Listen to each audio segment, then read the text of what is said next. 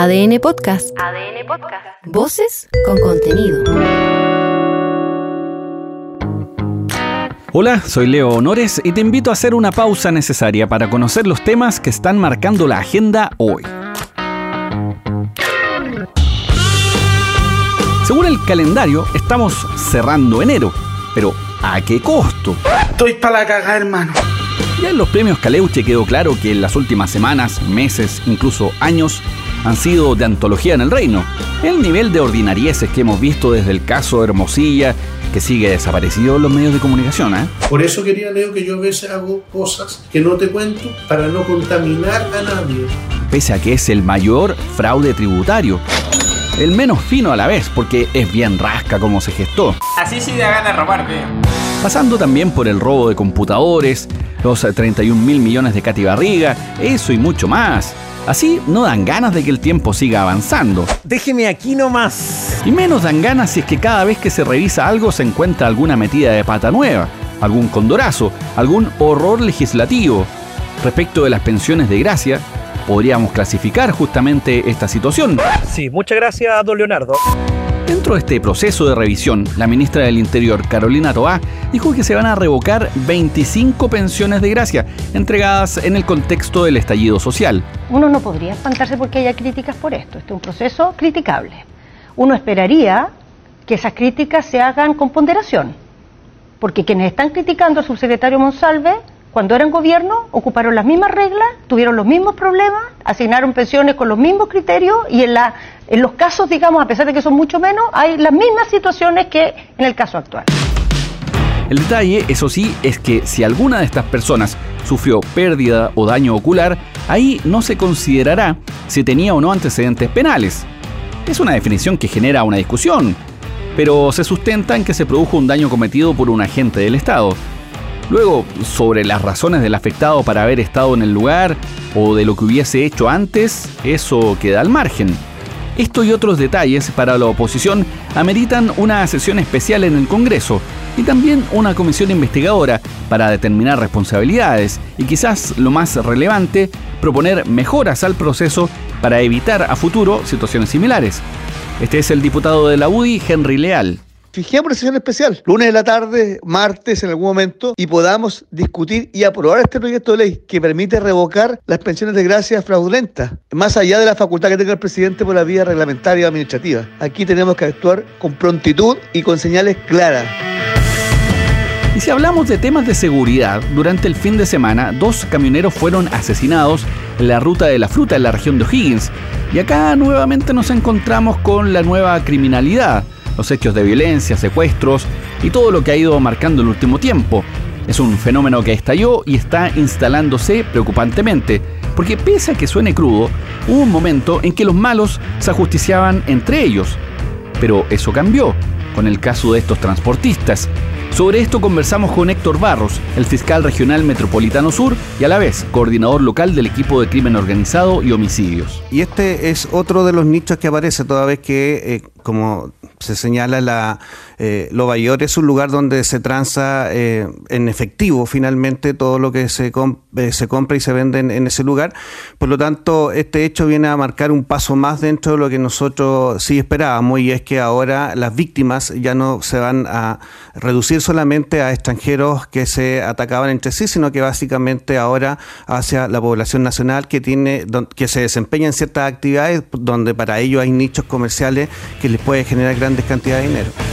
Hay que decir que la detención de estos cuatro sujetos acusados por este asesinato de dos camioneros seguirá hasta el miércoles, mientras se suman más antecedentes.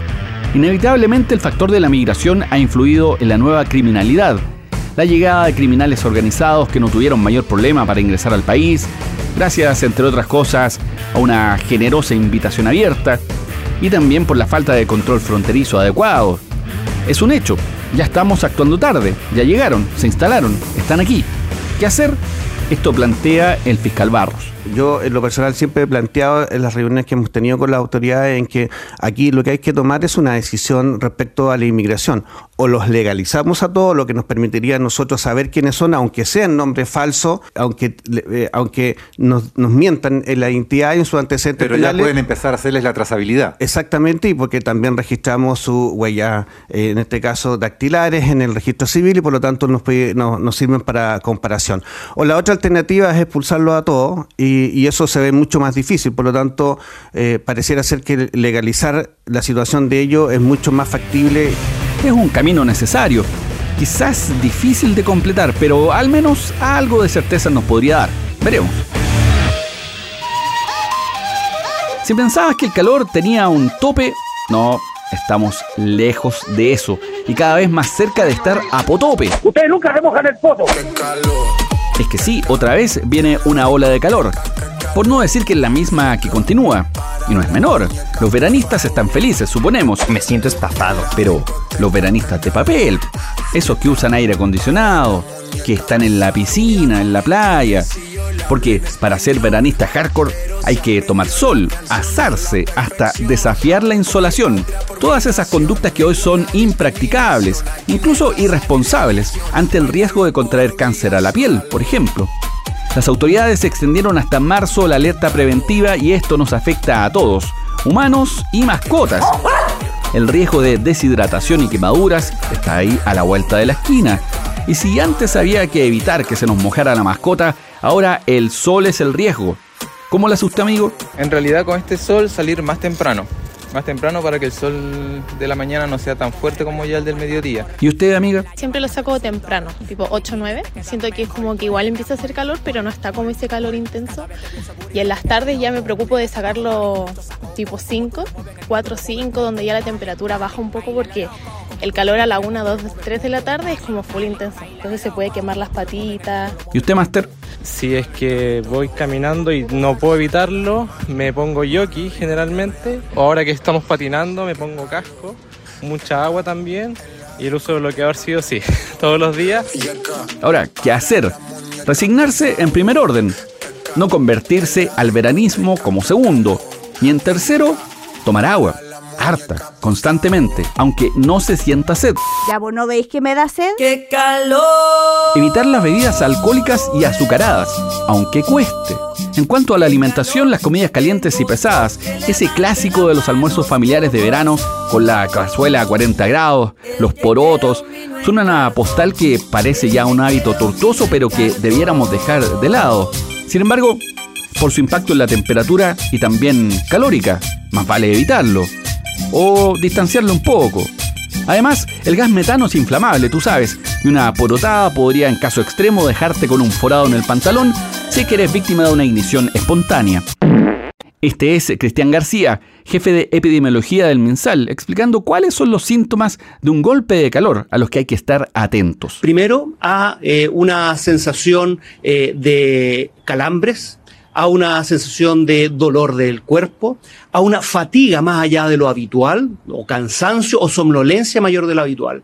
También, cuando empiezan a haber problemas más graves, una hinchazón de, extremidades o del cuerpo generalizado pueden generar eh, la, y son los signos de más graves. Y tienen varias alternativas. Hoy en día existe tenemos a, disposición de todo el público el teléfono de salud responde que los puede orientar 600 360 7777. Estos golpes de calor son un riesgo importante.